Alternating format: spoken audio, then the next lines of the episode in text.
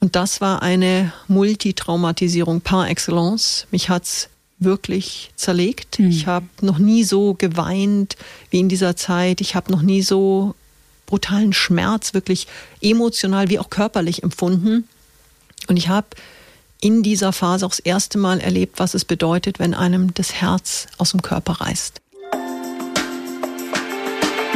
Get Happy. Bewusster leben, zufriedener sein.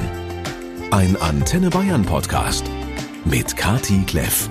Und ich sage herzlich willkommen, ihr Lieben. Schön, dass ihr auch an diesem letzten Freitag im Juni 2023 mit dabei seid. Ich hoffe, es geht euch gut und ich hoffe natürlich, ihr seid in diesem Moment an einem wunderschönen Ort und lasst es euch gut gehen. Nachdem wir in den letzten drei Folgen über das Thema Angst gesprochen haben, soll es auch heute irgendwie auf eine Art um einen Weg raus aus der Angst beziehungsweise raus aus der Starre gehen.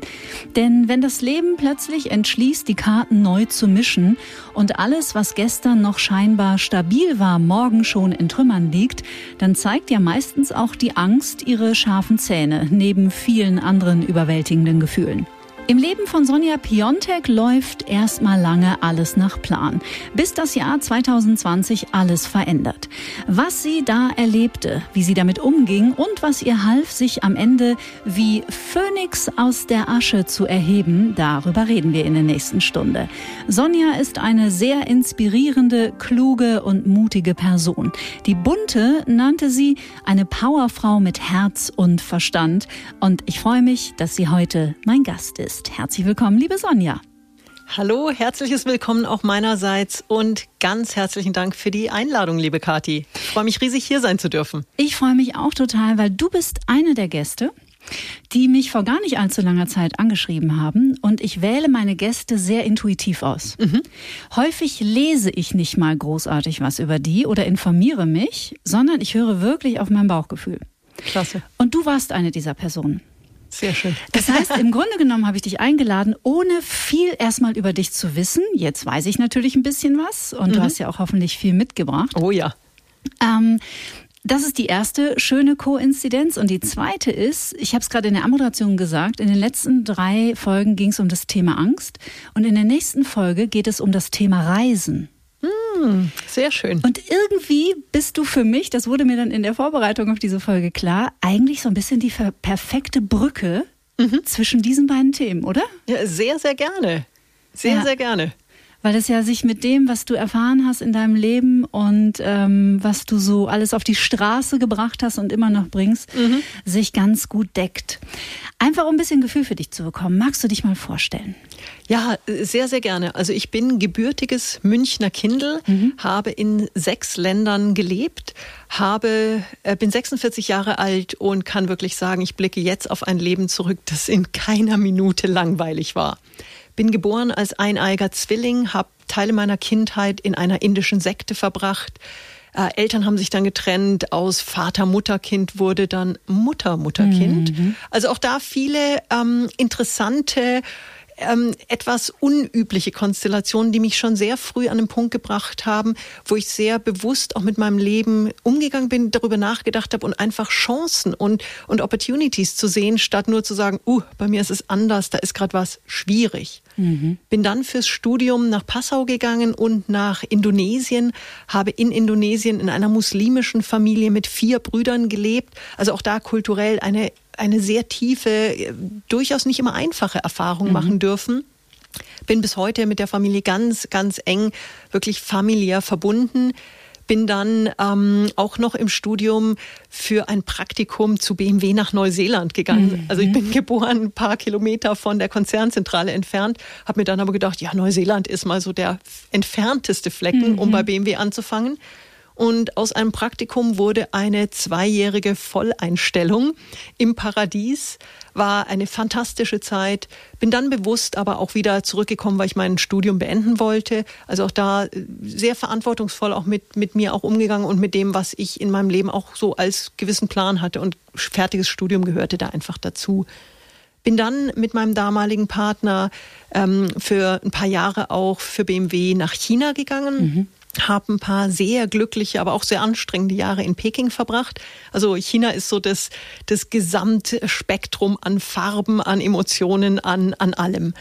Und wir sind dann letzten Endes wieder zurück nach Deutschland gekommen. Dann habe ich das Angebot bekommen, für BMW die Marketingleitung ähm, für BMW Asien zu übernehmen mit Sitz in Singapur. Das war für mich echt so ein Dream come true. Mhm. Bin dann nach Singapur gezogen, war dann als Marketing Director für BMW Asien drei Jahre tätig und habe dann einen Schritt gewagt, den ich nie für mich für möglich gehalten hätte ich habe mich aus der Konzernkarriere verabschiedet. Hm, da bist du nicht die Erste hier in diesem Podcast. Richtig. Mhm. Und das Schöne war, es war nicht, weil es mir zu viel wurde, sondern weil es mir zu wenig war. Mhm. Und es ist mir, dieser Schritt ist mir vor allen Dingen gelungen, weil ich, und da können wir gerne nachher auch nochmal drüber intensiver sprechen, weil ich in einem Umfeld war, was das mental, emotional unterstützt hat.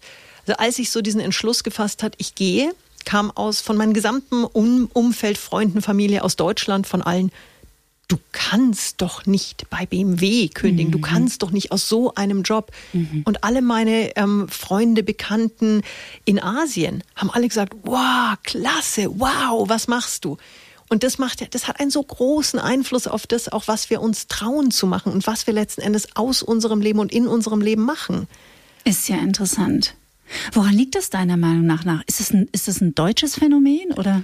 Ja, ich glaube, wir Deutschen haben halt schon eine sehr große, einen sehr großen Wunsch nach Sicherheit. Mhm. Und dieses, also Deutschland ist einfach kein Land des Unternehmertums. Mhm. Und ich habe viele, viele Freunde in sehr unterschiedlichen asiatischen Kulturen und die kann man ja null über einen Kamm scheren. Aber was ich da immer wieder schätze, ist dieses, dieser offene Spirit, was mal zu probieren, unternehmerisch tätig zu sein und einfach auch zu sagen, hey, da ist ein Mensch, der hat echt, der hat gerade eine ganz mutige Idee, den unterstütze ich jetzt, statt zu sagen, oh, da gibt es 100 Punkte, warum das nicht klappen könnte, die es natürlich gibt. Mhm. Mhm.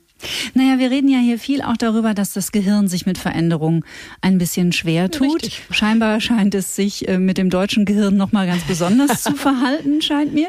Und wenn du das jetzt alles so erzählst, die einzelnen ähm, sehr abenteuerlichen Schritte in deinem Leben, mhm. scheint das ja bei dir gar nicht der Fall gewesen zu sein. Nein, also gar nicht würde ich nicht sagen. Also auch der Schritt zum Beispiel jetzt, ähm, also jeder, jeder meiner großen Schritte hatte durchaus auch ähm, gewisse Magengrummler mit dabei. Also auch im, im, nach dem ersten Semester nach Indonesien zu gehen, in ein Land, dessen Kultur ich nicht kannte, dessen Sprache ich nicht kannte. Das war jetzt nicht nur Chaka, mir gehört die Welt, sondern da waren auch ganz schön schwitzige Hände und wackelige Knie dabei. Und als ich dann letzten Endes bei BMW gegangen bin, das war ein Wochen, wenn nicht monatelanger Prozess, wo ich viele schlaflose Nächte auch hatte, mhm. wo das auch in meinem Kopf auch gewisse Ängste, gewisse ja, Unsicherheiten waren und immer wieder dieses Hin und Her, ist es der richtige Weg, ist es nicht der richtige Weg, was wenn? Was mir da immer unglaublich geholfen hat, war eine ganz einfache, also zum einen meine Intuition mhm. und wirklich zu hören, was ist, fühlt sich intuitiv richtig an mhm. und dann eine ganz wichtige Frage. Was ist das Schlimmste, was passieren kann. Mhm. Und wenn man sich die mal wirklich ehrlich beantwortet, was ist denn, wir sind in einer so, in einem so sicheren Umfeld. Ich habe mir dann auch überlegt, wenn ich jetzt wirklich gehe und meine Selbstständigkeit aus irgendeinem Grund nicht klappt, dann habe ich mein Ego ein bisschen angekratzt, mhm. dann habe ich ein bisschen Geld versenkt, dann habe ich vielleicht mir die Chance bei BMW weiterzuarbeiten langfristig kaputt gemacht, vielleicht aber auch nicht. Meine Freunde bleiben, meine, meine Ausbildung bleibt, das, was ich mir über Jahrzehnte aufgebaut hatte, das bleibt ja alles. Oh, wichtiger Punkt. Mhm. Und auf einmal war ich an dem Punkt, ich gesagt habe, im schlimmsten Fall bisschen Geld, bisschen Ego, das Risiko ist es wert. Mhm. Und das Risiko war es so unglaublich wert. Und ich habe wirklich es geschafft, in dem ersten Jahr der Selbstständigkeit so erfolgreich das Ding auf die Straße zu bringen, habe eine kleine Agentur aufgebaut und mich als Motivationsrednerin selbstständig gemacht, dass ich in dem ersten Jahr mein BMW Managementgehalt getoppt habe. Wahnsinn. Sehr, sehr erfolgreich geworden als Speakerin, also in sehr kurzer Zeit. Ja, sagen, also ne? ich hatte in dem, das war ganz lustig, weil das war nie auf meinem Schirm. Also es war nie so ein, ich würde gerne Speaker werden, ich möchte, null, da, war, da gab es keinen mhm. Plan. Es war eine Chance, eine Tür, die sich geöffnet hat, wo ich mir gedacht habe, oh, das ist ja mal eine interessante Tür. Mhm. Guckst du mal vorsichtig rein, habe dann so ganz vorsichtig ein Füßchen reingesetzt, mit auch ganz klar dem, dem Bewusstsein, wenn es nicht passt, gehe ich halt wieder raus aus dieser Tür, bin da rein und es hat sich gut angefühlt. Und dann mhm. habe ich mir gedacht, das fühlt sich richtig gut an. Und bin dann so ein, zwei, drei Schritte weitergegangen und habe mir dann gedacht, hey, das könnte doch eine tolle Möglichkeit sein. Und habe da aber auch ganz klar die Verantwortung für mein eigenes Glück übernommen, für meinen Erfolg und bin in die Umsetzung gegangen. Habe mir eine Webseite aufgebaut, hatte ich noch nie gemacht. Also auch da mhm. einfach mal machen. Mhm. Und bin dann an eine Agentur auch getreten, das London Speaker Bureau damals in Asien und meine erste bezahlte Keynote war für Google auf einer internationalen Konferenz. Wahnsinn. Und das war, also das sind so Momente, wo du dann echt merkst, hey, einfach mal sich trauen, mhm. sich selber vertrauen und machen. Mhm. Und es ist ein so geniales Gefühl, wenn es wirklich flutscht. Mhm. Ja, diese, diese ersten Schritte sind ja in der Regel die schwierigsten. Mhm. Und ich glaube, also das beobachte ich bei mir auch immer wieder, dass man immer die ganze Strecke sieht und man will immer schon den ganzen Weg vorher kennen und man will genau wissen, oh ja. wo man landet. Und dann noch die Perfektion dazu. Also ich genau. kam ja auch aus einem, äh, in, ich war ja wirklich auch konditioniert auf Perfektion mhm. bei BMW. Und für mich war das ein Riesenschritt dann zum Beispiel auch zu sagen, ich baue mir jetzt meine eigene Webseite und die ist vielleicht nicht vollumfänglich perfekt. Sie war gut. Aber sie war nicht so, wie ich sie gerne gehabt hätte, weil ich einfach technisch nicht die Möglichkeiten mhm, hatte. Mhm. Und irgendwann habe ich mir gedacht, einfach jetzt auf Publizieren drücken. Und sie war mhm. draußen, ich habe super Feedback bekommen. Und ich dachte mir nur so, wow, mhm. es geht ja auch mit 90 Prozent oder 95 und manchmal auch 85 Prozent. Und das ist ja alles, das ist ja alles eine Reise, ein Fluss. Ich packe die Webseite alle paar Monate mal wieder an. Jetzt habe ich sie gerade ganz neu gemacht, weil ich sie erstmals auch auf Deutsch gemacht habe. Mhm. Ja, das, da, da bist halt mal ein Wochenende beschäftigt. Mhm. Aber es ist ja, es ist ja alles im Fluss und es ist, glaube ich, wenn wir uns lösen von diesem, es muss alles bis ins letzte Eck perfekt ausgeplant sein. Nein, das Leben ist eine Reise, es ist eine Chance, es ist so voll von Türen, die sich öffnen und oft sehe ich diese zweiten, dritten Türen ja erst, wenn ich durch die erste durchgeschritten bin. Mhm. Serendipität. Aber hallo. Serendipität, diese Folge verlinke ich hier gerne nochmal in den Show Notes, weil es ja im Grunde genommen, und das, was du jetzt hier gerade alles erzählt hast, schon mal von dir zum Einstieg, äh, bestätigt das ja das Leben schenkt uns Gelegenheiten. Mhm. Die Frage ist, ob wir sie nehmen oder nicht. Wir müssen sie ja auch nicht nehmen. Nein. Und manchmal ist es ja auch nicht schlimm. Dass, also es ist schlimm, ist es sowieso nicht. Aber es kann natürlich dahinter etwas sich dann Neues eröffnen und wieder etwas Neues und Absolut. wieder etwas Neues. Und das ist natürlich irre schön. Ja, aber der, also mir hat wirklich ähm, das Leben bis jetzt gezeigt, wenn wir Verantwortung für uns und für unser eigenes Glück, unsere Zufriedenheit, unseren Erfolg übernehmen, dann tut sich echt was. Mhm. Mhm. Ich habe jetzt witzigerweise mich wieder daran erinnert, obwohl es 20 Jahre bestimmt her ist, dass ich das Buch oder diese Fabel gelesen habe. Ich habe mir jetzt mal wieder die Mäusestrategie besorgt. Kenne ich das? Nicht. Nein, Nein who, move, who moved my cheese? Nein. Das ist eine Fabel eigentlich aus der Wirtschaft. Deswegen mhm. dachte ich, nachdem du mhm. ähm, aus dem Konzern kommst, äh, ist dir das schon mal begegnet. Also für euch alle da draußen. Das ist eine, eine Fabel aus der Wirtschaft von, ich keine Ahnung, die hat 80 Seiten oder so, die mhm. liest du in knapp zwei Stunden. Und in dieser Fabel geht es um zwei Mäuse und zwei Zwerge. Mhm. Und die leben in einem Labyrinth. Okay. Und in diesem Labyrinth ist ein Raum und der ist gefüllt mit Käse. Und von diesem Käse leben die zwei Mäuse und die zwei Zwerge. Mhm. Und jeden Tag, man weiß nicht warum, ist dieser Raum wieder aufgefüllt, sodass sie sich nie Schön. Sorgen darum machen müssen, ob sie versorgt sind oder nicht. Bis es eines Tages nicht so ist. Irgendjemand hat diesen Raum nicht aufgefüllt. Mhm.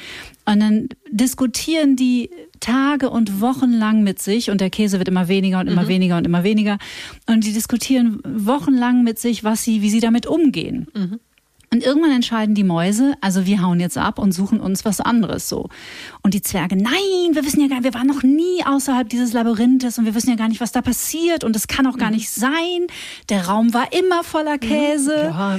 So, mhm. ihr, ahnt, ja. ihr ahnt das Ende der Fabel. Ähm, die Mäuse finden natürlich woanders ihr Glück und neuen Käse. Die machen sich auf die Reise mhm. und die Zwerge bleiben dort und verhungern fast, bis sie am Schluss gezwungen werden, sich zu bewegen, weil sie eben so hungrig hungrig sind.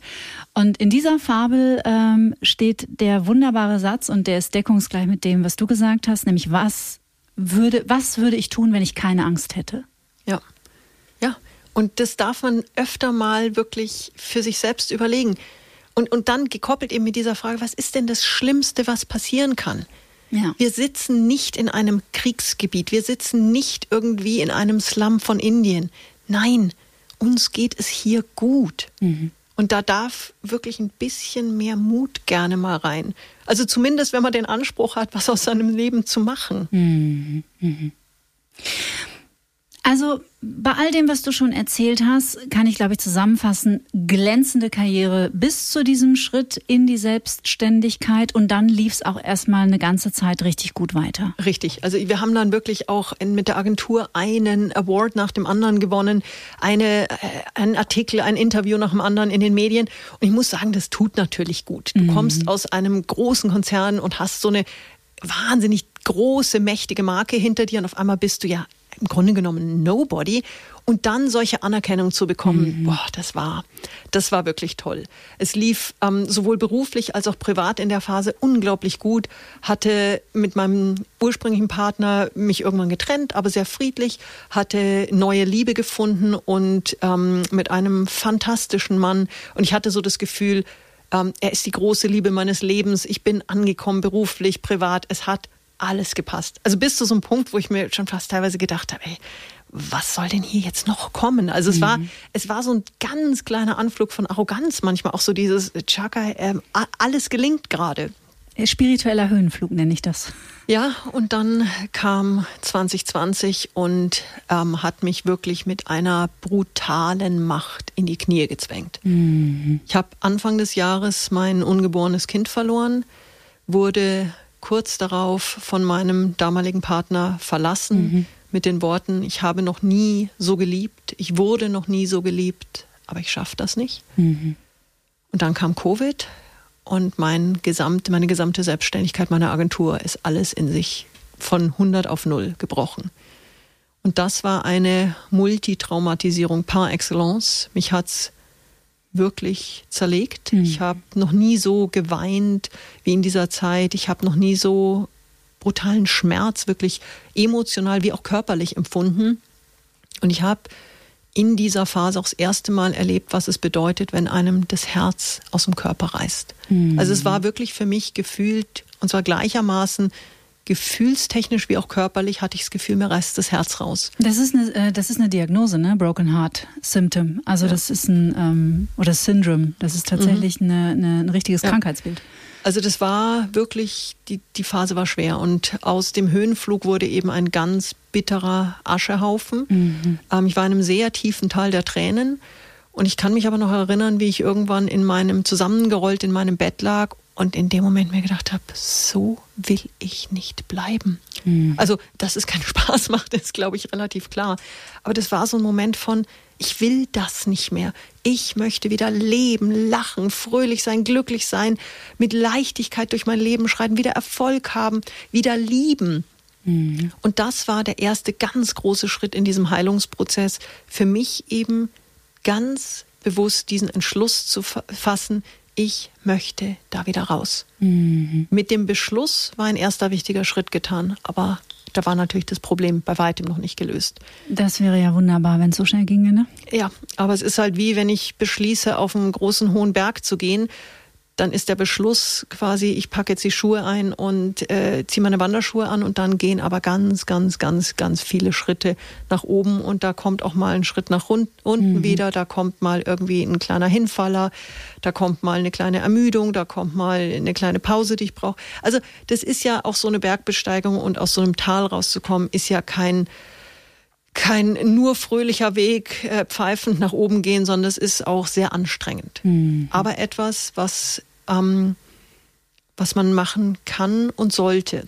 Mhm. Also es gibt ja immer wieder, man sieht, also ich habe das oft schon gesehen, dass Menschen in so einer Trauerverlustphase, was auch immer da der Hintergrund ist, einfach stecken bleiben und sich fast schon, ja, fast schon glücklich identifizieren mit dieser Opferrolle. Und dann wird das ganze Leben zum mir ist ja XY passiert. Mhm. Ja, it sucks. Aber wenn wir bewusst für uns entscheiden, ich möchte da wieder raus und dann die Schritte gehen, die notwendig sind, dann kann sowas, und bei mir ist es mittlerweile wirklich so der Fall, zu einem echten Geschenk werden. Das hätte ich in der Phase noch nicht verstanden. Mhm. Aber jetzt im Nachhinein sage ich, es war das, das wertvollste Geschenk, was mir überhaupt gegeben werden konnte, weil ich habe so viel lernen dürfen und ich habe mich auf eine ganz andere Art und Weise kennen und schätzen gelernt in dieser Phase. Mhm. Aber da habe ich eine Nachfrage. Gerne. Woher da würde ich gerne, wenn du erlaubst, eine Reise mal in deine frühen Jahre zurückmachen. Mhm. Weil es ja häufig so ist, wir sprechen ja hier auch viel über Trauma. Mhm.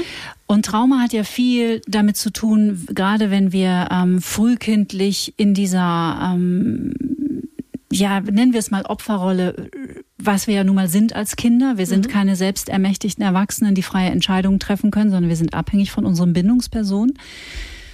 Was glaubst du, woher kam bei dir diese Resilienz? Das ist ja, das ist ja ein hohes Maß an Überlebenswillen, auch ein hohes Maß an Selbstreflexion. Also sich bewusst zu machen, okay, mhm. so geht es mir gerade.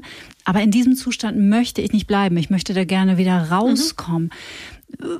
Wieso hat das bei dir so wunderbar funktioniert? Würdest du sagen, dass du sehr sicher gebunden warst als Kind? Hattest du ein, ein sehr sicheres Umfeld? Haben deine Eltern einfach einen verdammt guten Job gemacht? Ich würde sagen, es ist eine Mischung aus vielem. Es ist natürlich ähm, mit Sicherheit ein sehr liebendes Zuhause, aber man könnte jetzt auch sagen, ich war, also man kann es so und so sehen. Ich sage heute, ich habe das Geschenk, drei Eltern zu haben. Mhm. Ich war auch in der Sektenzeit in einer prägenden Phase in, meinem, in meiner Entwicklung in einem Umfeld, was sehr werteorientiert war.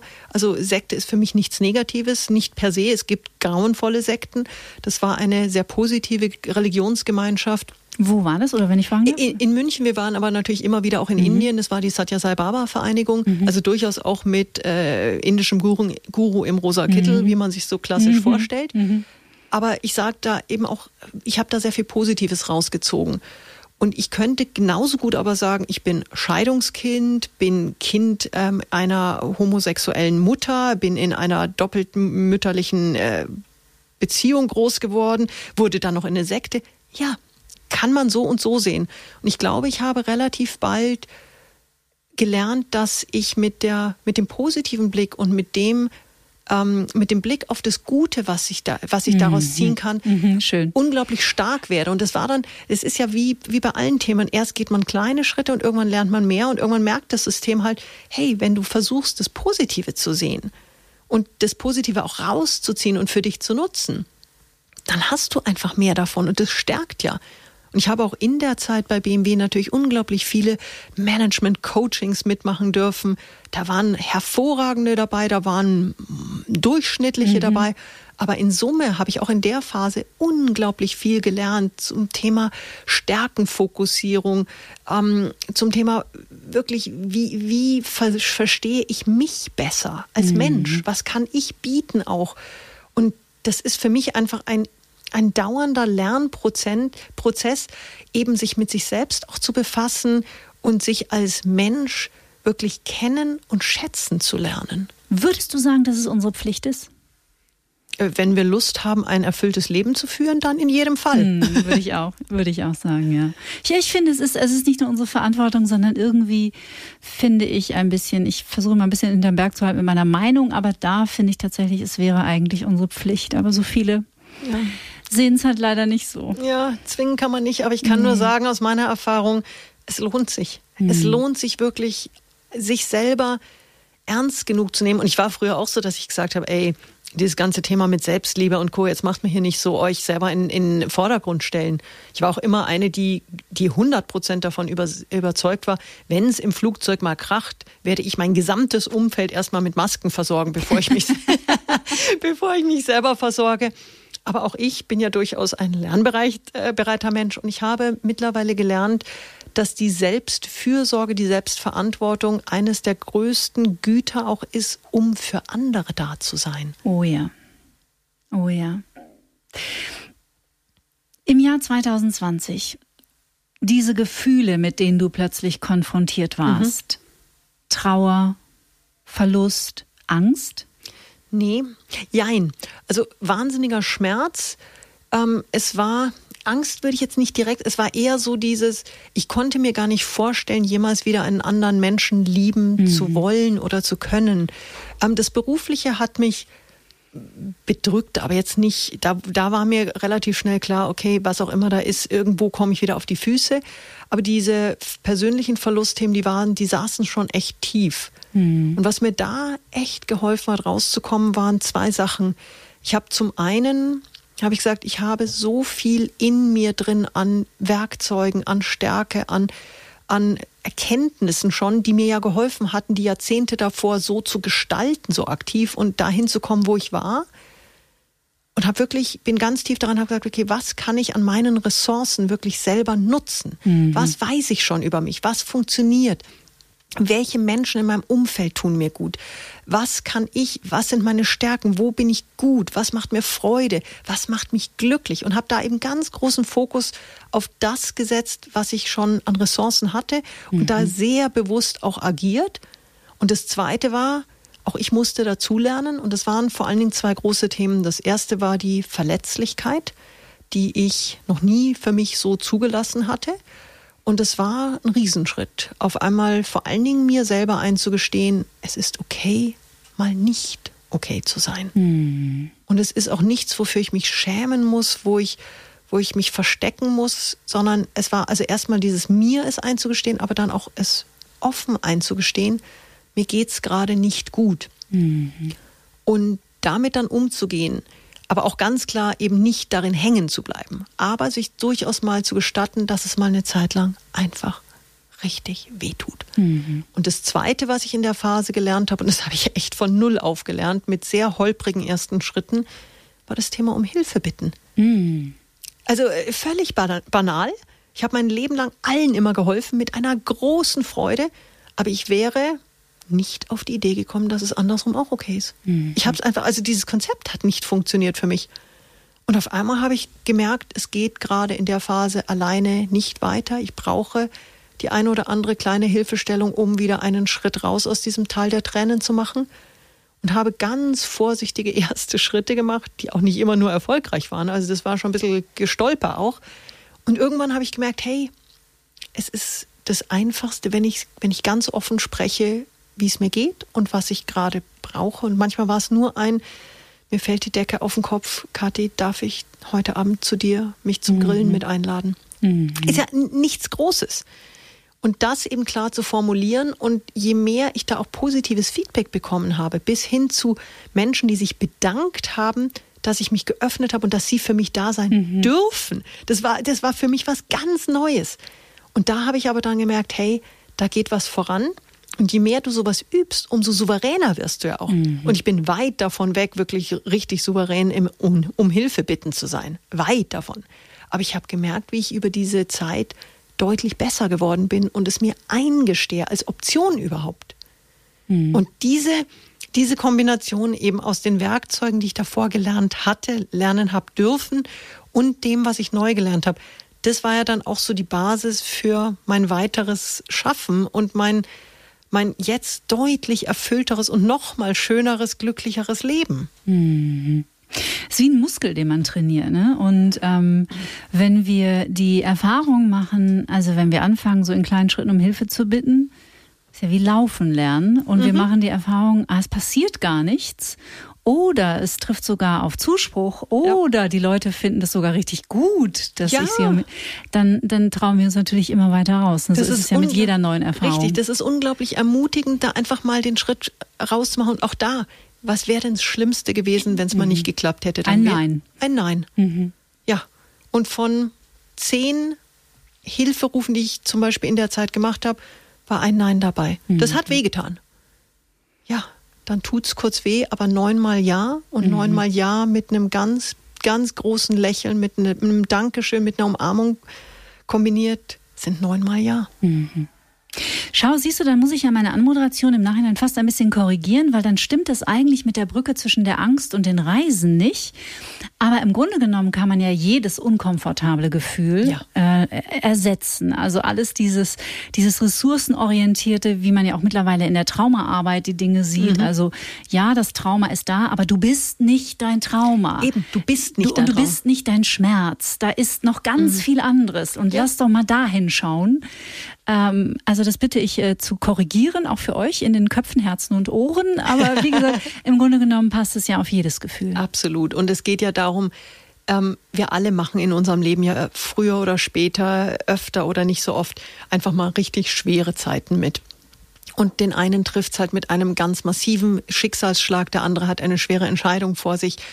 Und was da auch immer für schwierige Themen sind, es geht darum, wir haben es in uns, mit entsprechenden Werkzeugen, mit kleinen Schritten unser Leben wirklich ganz positiv zu gestalten. Hm. Ich habe ein schönes Workbook von dir bekommen. Da werden wir gleich nochmal drauf eingehen. Aber bevor wir das tun, möchte ich einen letzten Sprung ins Jahr 2020 machen, denn diese Folge heißt ja nicht durch Zufall wie Phönix aus der Asche. Denn in dieser ganzen Dunkelheit und dem Schmerz, diesem Verlust, all dem, was du zu verarbeiten hattest und dann auch noch Pandemie, mhm. ein, zwei, drei Pandemie aus dem Nichts, ähm, entzündete sich in deinem Kopf eine Idee und du nahmst den Kontakt auf zu deiner Freundin Carolyn. Richtig.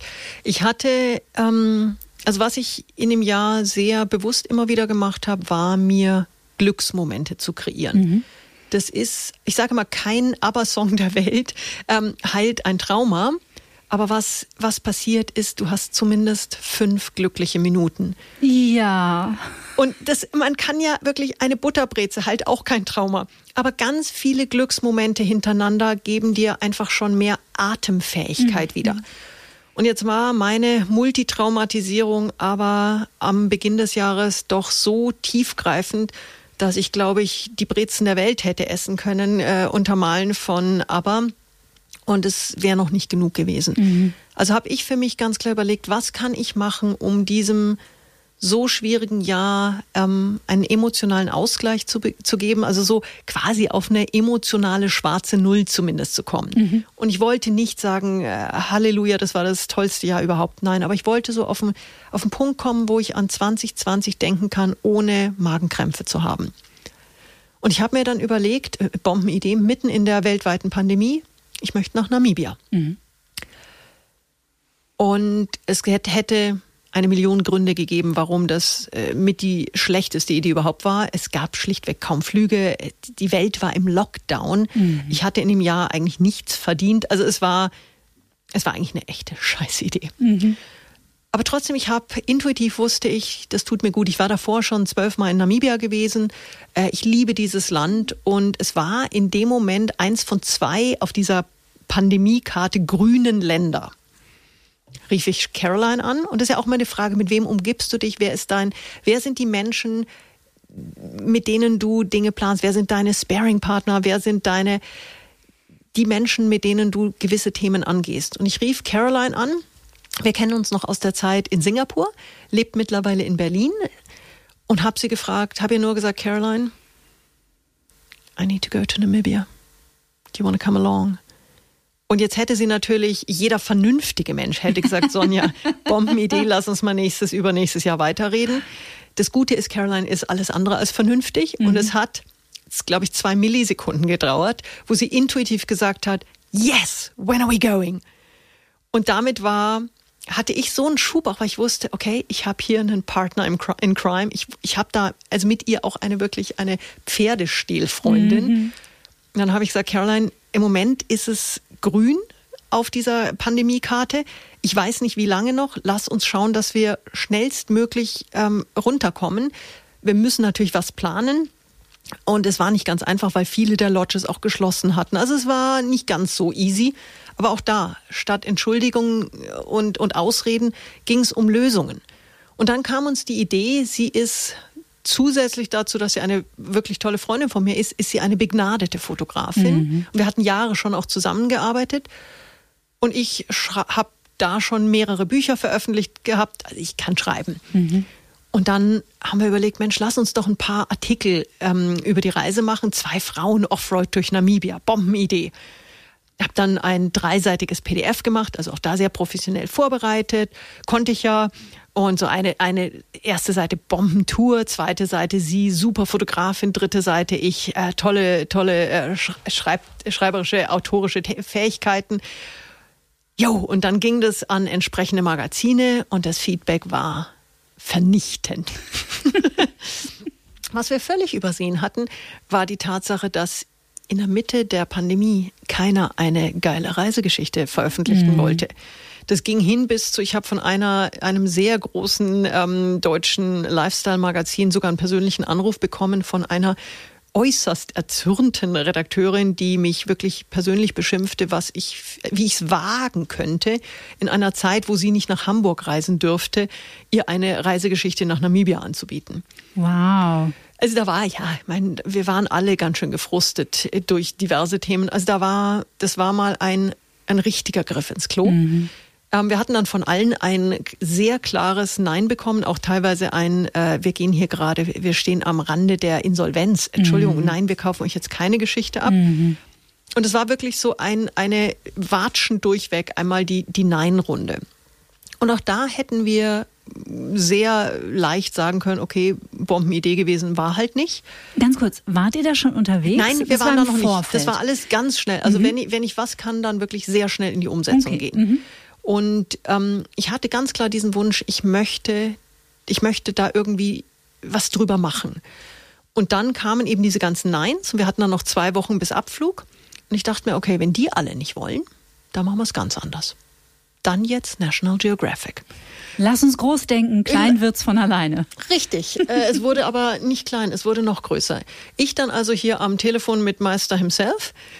Ähm, aber auch da, es lohnt sich gleich mal mit Chefe persönlich zu sprechen. Und dann kam ein, ich wieder toll meine Idee mit dem Artikel vorgeschlagen und dann kam wieder ein Nein. Aber es kam ein Komma und ein Nebensatz. Und dieser Komma, dieses Komma-Nebensatz war wie folgt. Lass uns doch ein Buch machen. Mhm. Das war zwei Wochen vor Abflug und ich habe mich erstmal hinsetzen müssen und habe aber intuitiv sofort gesagt, ja, dann machen wir gerne ein Buch. Mhm. Und wir sind, ich habe dann auch gesagt, dass ich eben, habe dann ganz offen geredet, habe gesagt, ich weiß noch nicht, wie die Story ist. Ich weiß nicht, was genau rauskommt. Aber eins kann ich euch garantieren, dass ein richtig tolles Produkt rauskommt. Die Fotos waren klar, dass die phänomenal werden. Und habe dann gesagt, habe ganz offen auch geredet über, sehr verletzlich mich auch gezeigt, habe gesagt, was ich in dem Jahr alles erlebt hatte. Und das ist für mich emotional ein ganz wichtiger Punkt wäre, den Vertrag zu unterschreiben, bevor wir reisen. Nicht wegen irgendwelcher finanziellen Themen, nicht wegen irgendwelcher Vertrauensthemen, sondern einfach, weil es für mich dieses ein riesen ein riesen Energieboost war zu sehen, eine, eine Weltmarke wie National Geographic vertraut mir und sieht in mir wieder die Energie und die Strahlkraft, dass sie mir dieses Buch zutrauen. Ich möchte da kurz was rausarbeiten, weil das ist mir super wichtig. Mhm. Da sind zwei Mädels, Mhm. Du bist weder Journalistin gewesen, auch Caroline, also auch wenn du Bücher geschrieben mhm. hast, aber du hast einen ganz anderen Background gehabt.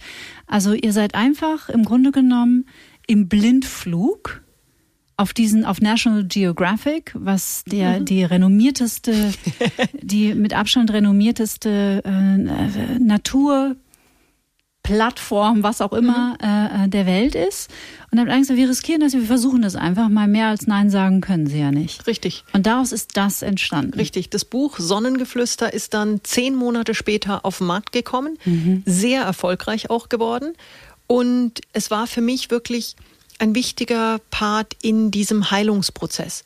Und es war jetzt nicht so dieses, ich bin jeden Tag da meditierend in, in Namibia über die, über die Elefantenherden geschwebt. Überhaupt nicht. Aber es war für mich eben dieser Punkt, ich habe die Kraft wieder, mir sowas zuzutrauen. Mein Gegenüber sieht, dass ich das leisten kann, traut mir das zu und das hat mir einen unglaublichen Boost gegeben. Und ich glaube, das ist auch so im Sinne der Achtsamkeit ein ganz wichtiges Thema, ist sich selber was zuzutrauen, aber durchaus auch was anzunehmen, was von anderen kommt. Hm. Ja, weil andere ja häufig etwas in uns sehen, das wir überhaupt nicht in uns sehen. Also aus meiner Erfahrung stimmt das Selbstbild sehr selten mit dem überein, wie andere Menschen uns sehen. Hm, ja, und man kann einfach auch mal was annehmen von wem anderen. Und für mich war das eben dieser, dieser, dieses Vertrauen von Seiten National Geographics, dass wir das wirklich gut hinbekommen, das war für mich echt so ein, ein erfüllendes Gefühl. Mhm. Und gerade wenn du eben noch deine, deine neu wachsenden Phönixflügelchen gerade noch so ein bisschen ja, versuchst so zurecht, auf dem Kopf. ja, und zurecht zu rupfen und ab und zu hast mal wieder so einen Moment, wo es irgendwo zwickt und zuckt. Mhm. Das war schon, das hat mir wahnsinnig viel Stabilität gegeben, meine Flügel eben breit auszustrecken und zu sagen, okay, ich fliege wieder los. Mhm. Und auch wenn der, die ersten Flugrunden noch nicht auf der vollen Höhe waren, aber die waren wieder da und ich bin quasi wieder, ich habe die Flügel wieder ausgebreitet und bin wieder geflogen. Das ist ein bisschen Eat, Pray, Love, ne? Oh, Oder? Ja. ja. Und es ist wirklich ja. Und aber auch da. So schön, weil es auch so diese Phasen so beschreibt. Es gab ja. eine Phase des Schmerzes. Oh ja. Und die ist ja auch dringend notwendig. Ja, ne? und die ist auch okay, solange genau. sie nicht genau. dauerhaft bleibt oder genau. wir sie genau. nicht dauerhaft in unser Leben integrieren. Genau und dann eine Phase des Wachstums. Absolut. Was hast du gefunden in Namibia? Wahnsinnig viel Freude. Also ich kenne das Land ja sehr gut. Mhm. Ähm, es war eine fantastische Reise, aber es war auch brutal stressig. Also mhm. wir sind zum Teil, also eine, es war jetzt keine reine Urlaubsreise, also es war eine Produktionsreise und das äh, unterschätzt man, glaube ich, von außen zum Teil doch sehr, was da dahinter steht, wenn man mit einem fertigen Buch mit, äh, ich glaube, im Buch sind jetzt knapp 300 Fotos, zurückkommen muss. Mhm. Ähm, möchte, muss, beides. Und es war, wir haben unglaublich viele ganz tiefe ähm, tiefgreifende, inspirierende Erlebnisse gehabt mit Tieren, mit Menschen. Wir waren viel bei den Himbas auch, haben mit denen gemeinsam wirklich ganz intensive Stunden im Kral verbracht, sind mit den Buschmännern der San durch, durch wirklich durch den Busch gewandert, haben viel von denen auch gelernt. Also waren faszinierende Erlebnisse dabei aber es war auch ganz ehrlich, es war zum Teil natürlich auch stressig. Mhm. Wir sind dann an dem längsten Fahrtag hatten wir 700 Kilometer und davon wow. waren bis auf zwei Kilometer war es alles Offroad. Mhm. Ähm, das spürst du und vor allen Dingen, wenn du dann halt trotzdem noch alle paar 50, 100 Kilometer äh, den Anker werfen musst, weil du halt tolle Fotomotive hast mhm. und noch was erleben möchtest zwischendurch. Also das ist schon nicht unanstrengend. Aber so mhm. ist es halt im Leben. Wenn du was erreichen möchtest, dann musst du halt auch bereit sein, den Einsatz zu bringen. Mhm. Du fährst Motorrad auch, ne? Mhm. Was fährst du für Motorrad? Ich fahre vor allen Dingen gerne im Gelände. Also ich habe, im Moment habe ich ähm, nur drei Motorräder. Nur drei? Nur drei.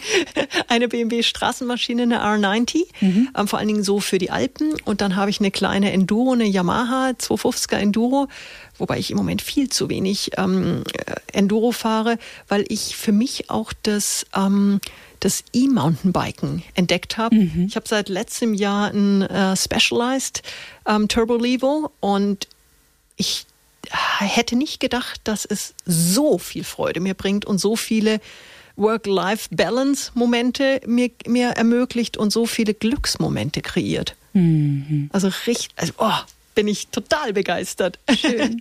wann hast du oder seit wann fährst du Motorrad? Seit ich 20 bin. Ah, lange schon. Okay. Ja, seit ich 20 bin. Mhm. Okay, weil das finde ich auch mal so ein wunderbarer. Ähm, ich habe meinen Führerschein erst mit 40 gemacht mhm. und wollte unbedingt immer Motorrad fahren mhm. und habe immer, ich habe immer Gründe gefunden, warum ich es nicht gemacht habe. Und dann irgendwann einen, warum du es gemacht hast. Und dann hatte ich einen, da brauchte ich noch einen Partner praktisch mhm. zur Legitimation, weil der Motorrad fuhr und dann hatte ich praktisch schon mal einen Partner in Crime, um auch damit aufs Motorrad zu gehen. Aber das hilft ja und das Umfeld genau. prägt uns ja und wenn wir uns das richtige Umfeld raussuchen, dann wird es ja. halt auch was. ja, und ich teile diese Geschichte gern, weil ich diesen Moment, ähm, und das passt ganz schön zu diesem ressourcenorientierten, worüber du gesprochen mhm. hast. Diesen Moment, als ich zum ersten Mal in einer, in meiner zweiten Fahrstunde dieses Motorrad alleine bewegen konnte. Wahnsinn, oder? Das werde ich nie vergessen. Ja. Ich konnte es gar nicht fassen. Mhm. Ich konnte es gar nicht fassen. Das war eine, eine F700, auch eine mhm. BMW. Ähm, ich konnte es gar nicht fassen, dass ich in der Lage war, dieses Motorrad zu fahren. Ja. Und was mir das auf einer mentalen Ebene für eine Kraft mitgebracht oh, hat. Ja. Also diese Erfahrung zu machen, das hatte, das hatte so eine Symbolik und so eine Power. Mhm. Und wir unterschätzen diese Dinge. Ja. Und finde ich und, und es ist natürlich, da gehört auch natürlich eine Überwindung dazu, Absolut. da gehört ein Einsatz dazu. Aber dieses Gefühl, ich kann das, das gibt ja so viel Kraft Ja. für andere Themen wieder. Genau, das meine ich damit. Ja, Und da darf man sich auch echt selber mal auf die Schulter klopfen. total. Das Ja. machen wir eh viel zu selten. Ja, total. Ich bin dann vier Wochen später, ein paar Jahre später sind wir vier Wochen mit äh, äh, den, den, äh, den Offroad-Maschinen sind wir durch Island gefahren. Oh, toll. Das würde ich nicht nochmal machen. Okay. Zumindest nicht in dieser Form. Aber auch da, obwohl ich auf Island in der einen oder anderen Situation dachte, das ist jetzt der letzte Moment und ich werde jetzt sterben, weil es Ui. einfach äh, wirklich so entweder kalt oder so gefährlich ist. Im Nachhinein, auch das hat mich extrem wachsen lassen. Ich habe dort wirklich gelernt, Motorrad zu fahren. Toll.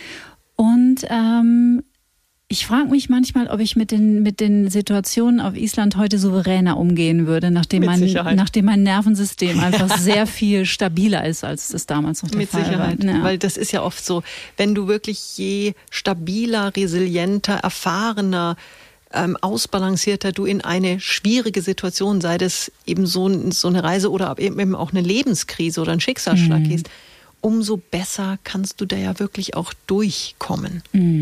Ja. Das ist nicht das erste Buch gewesen, das du geschrieben hast, und es ist auch nicht das letzte, denn in meinen Händen halte ich dein neuestes Werk. Yes. Ich, mein Workbook für mehr Achtsamkeit mit dem richtigen Mindset zu mehr Zufriedenheit im Leben. Das gefällt mir schon mal sehr gut, weil ich habe Glück durch den Begriff Zufriedenheit ersetzt. Weil ich finde, ich weiß nicht, wie es dir geht, ich finde es schon einen sehr hohen Anspruch, immer glücklich zu sein.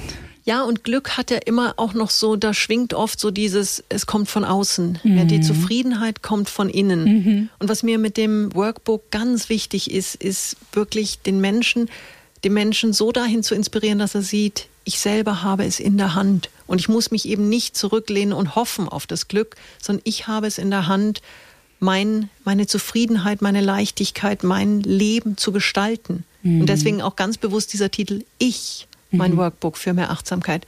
Es geht um mich selber. Vorwort hat Veit Lindau geschrieben. Richtig. Ist ja auch kein ganz Unbekannter. Wie kam es dazu? Ja, ist ganz lustig. Ich habe den Fight auch da wieder einfach ein einfach machen. Ja, ein bisschen frech sein ist auch nicht schlecht. Absolut. Ne? Ja? Ich habe den Fight angesprochen ähm, und ihn eingeladen zu meinem Phoenix Mindset Podcast. Mhm. Ähm, irgendwann kam dann auch die Zusage, was mich natürlich mega gefreut hat. Und dann war es so die Terminabstimmung und ich habe gesagt, ich komme in jedem Fall nach Baden-Baden. Und dann meinte das Team, nee, nee, können wir virtuell machen. Hab ich gesagt, nee, ich komme gern. Das ist also diesen Zeitinvest und die Reisekosten nehme ich sehr, sehr gern auf mich, weil es einfach eine andere Energie ist. Und ich gesagt, ja, also wenn du das machen möchtest, ich sage selbstverständlich.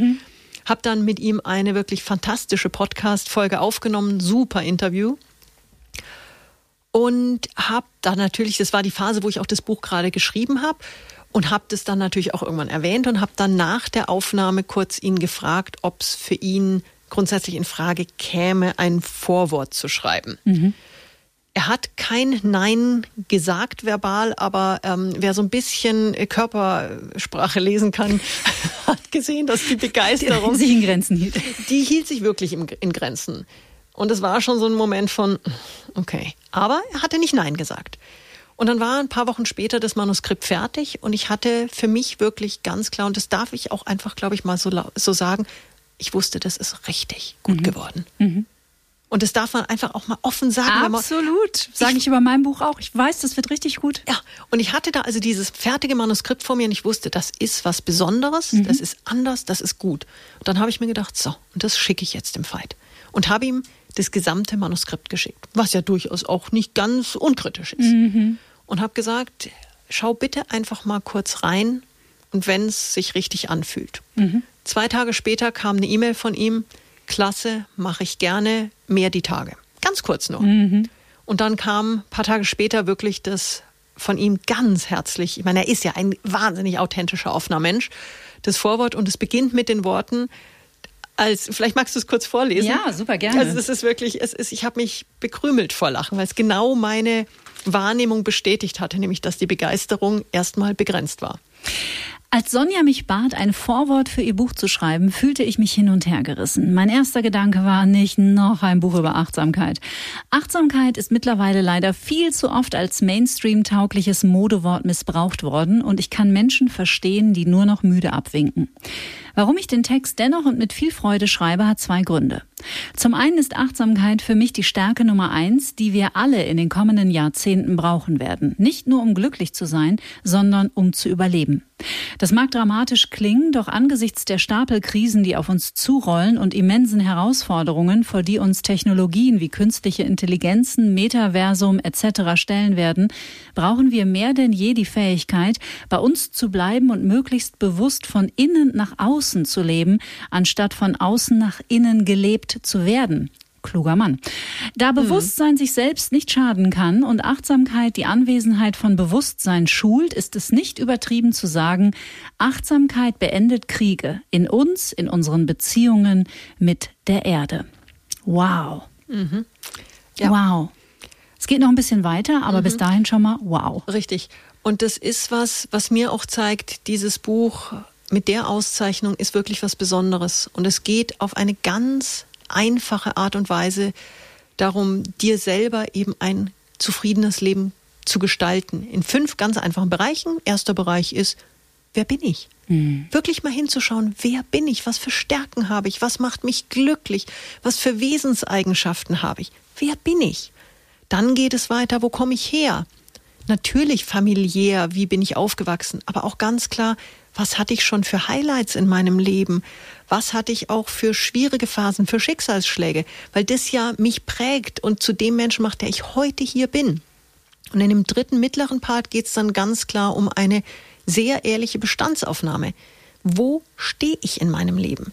Themen wie Liebe, Partnerschaft, Familie, Beruf, Work-Life-Balance, ganz kritisches Thema, mhm. wo man mhm. echt mal ehrlich hinschauen mhm. darf. Gesundheit, Körper, aber auch so Themen wie Umfeld. Wer ist in meinem Umfeld? Mit wem umgebe ich mich? Wer ist in meinem Support-System drin? Wie zufrieden bin ich aktuell? Mhm.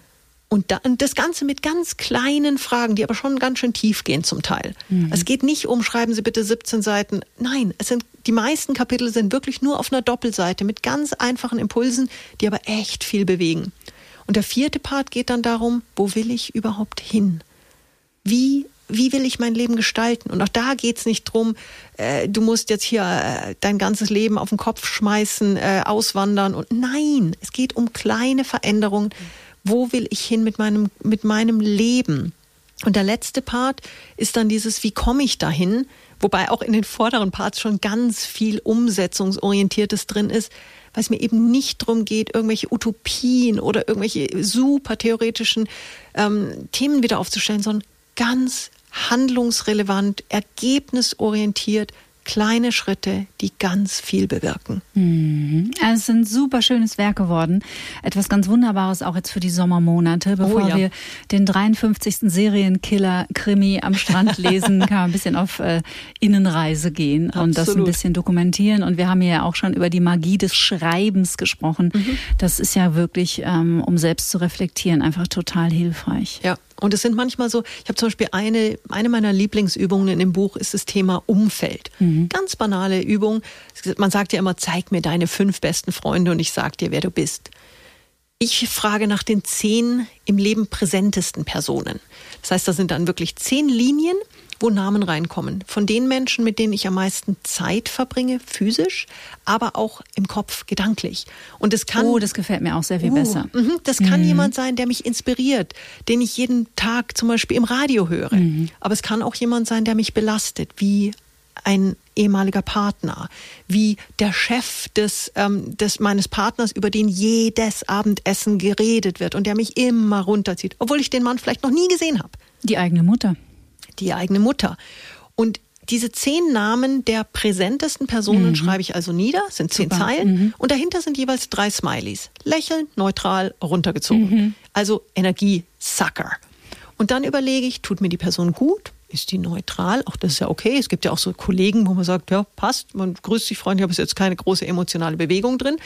Oder ist es jemand, der mir echt Sorgen bereitet, der mir der mir echt nicht gut tut. Mhm. Und dann male ich dieses Smiley jeweils aus. Und dann schaue ich mal auf meine Liste und sehe, wie viel Lächelnde habe ich, wie viel Neutrale habe ich, wie viel Negativ-Smileys habe ich. Und dann ist natürlich die Überlegung, wie schaffe ich es, dass ich die positiven verstärke? Wie schaffe ich es, dass ich neue positive reinbringe? Mhm. Ich habe zum Beispiel eine bezaubernde Cousine, Cousine Inge Wir haben nicht oft die Möglichkeit, uns zu sehen. Aber wir rufen uns gerne gegenseitig mhm. mal kurz an oder hinterlassen uns nur einfach eine kurze mhm. WhatsApp-Nachricht. Ich habe ihr jetzt die Tage einen Brief geschrieben. Heute kam an eine, eine Postkarte zurück, wo einfach nur drauf stand, schön, dass es dich gibt. Mhm. Das sind alles Maßnahmen, mhm. die kosten weder viel Energie noch viel Zeit noch irgendwas. Aber schenken ganz viel Kraft. Ganz ne? viel. Das mhm. heißt, da positive verstärken. Und jetzt kommt aber sofort der Einwand, ja, aber die negativen. Ich krieg ja den Chef nicht weg. Ich krieg ja die Schwiegermutter nicht weg. Ich krieg ja den, kriegst du auch nicht. Aber du kannst lernen, anders damit umzugehen und vielleicht sie in ihrer Dominanz zu reduzieren ich sage mal, sie ein bisschen entmachten. Richtig. Mhm. Und es geht ja auch echt nicht darum, wenn jemand gerade in einer schwierigen Phase ist, nicht für den da zu sein. Und es kann auch mal sein, dass da ein ganz dicker negativer Energiesauger steht, der aber vielleicht gerade der geliebte Partner ist, der gerade durch eine mhm. ganz schwere Krankheit geht. Mhm. Der bleibt bitte auch da stehen. Mhm. Aber dann muss ich eben schauen, wie kann ich den, den die negativen drumherum reduzieren? Wie kann ich positive dazu packen? Und so ist das ganze Buch einfach aufgebaut in ganz einfache Maßnahmen, die aber wahnsinnig viel schon bewirken. Mhm. Und für die, die es dann noch, noch ein Stück weiter an der Hand brauchen, baue ich jetzt gerade auch einen, ähm, habe ich einen Online-Kurs aufgebaut, wo ich nochmal sage, ich nenne es Achtsamkeitsumsetzungsbooster, um die Leute wirklich nochmal an die Hand zu nehmen und zwei Monate lang wirklich gemeinsam diesen Weg nochmal mhm. weiterzugehen. Mhm. Weil der Schweinehund und der Alltag, die kommen halt einfach. Mhm. Kennen wir ja alle. Mhm. Und das ist nicht alles, was du dieses Jahr auch noch auf dem Plan hast. Also das finde ich jetzt kurz vor Schluss, das würde ich schon nochmal, das interessiert mich aus persönlichen Gründen. Du äh, bietest im Herbst ein Retreat an. Richtig. Und zwar nicht auf Kreta oder Fuerteventura, sondern in der Mongolei. Richtig. Ich die Mongolei ist neben Namibia eins meiner ganz großen Seelenländer. Ich war schon mehrfach in der Mongolei, habe dort ganz enge Beziehungen auch zu ein paar Nomadenfamilien. Und meine Idee war ganz klar da zu sagen, wie schaffen wir es, ein Coaching, einen wirklichen tiefen Blick zu ermöglichen und wirklich was in unserem Leben für unser Leben zu verändern. Und es geht eben am besten, wenn man in einer richtig inspirierenden Umgebung ist. Mhm. Insofern ist diese Coaching-Retreat-Reise in die Mongolei entstanden als Kombination einer wirklich einmaligen Reise in eines der für mich faszinierendsten Länder der Erde, eines der letzten großen Bucketlist-Destinationen, eben mit einer Reise zu dir selbst. Mhm. Wir werden viel Zeit bei den Nomaden verbringen, in der Weite der Landschaft sein und werden zum Beispiel auch zu einer Adlerjägerfamilie gehen. Und das ist so ein, so ein ganz einfaches Bild. Wir haben ja in unserem Leben oft Dinge, die uns zurückhalten, die uns fesseln, die uns irgendwo, wo wir uns nicht trauen, uns zu befreien. Und bei dem Adler, bei diesem Adlerjäger, werden wir auch alle die Möglichkeit haben, den Adler mal auf unsere Hand zu nehmen, auf unseren Arm. Und also es ist ein wahnsinniges Gefühl, so einen mächtigen mhm, Vogel dann auf dem Arm ich. zu haben. Mhm. Und in dem Moment ist der Adler angebunden. Das heißt, er kann nicht frei fliegen. Aber der Adlerjäger geht mit diesem Adler ja auch fliegen, das heißt jagen. Das heißt, das sind Momente, da hat der Adler die Freiheit und trotzdem kommt er zurück. Und in so einem Setting wirklich mal überlegen, wann breite ich meine Flügel aus?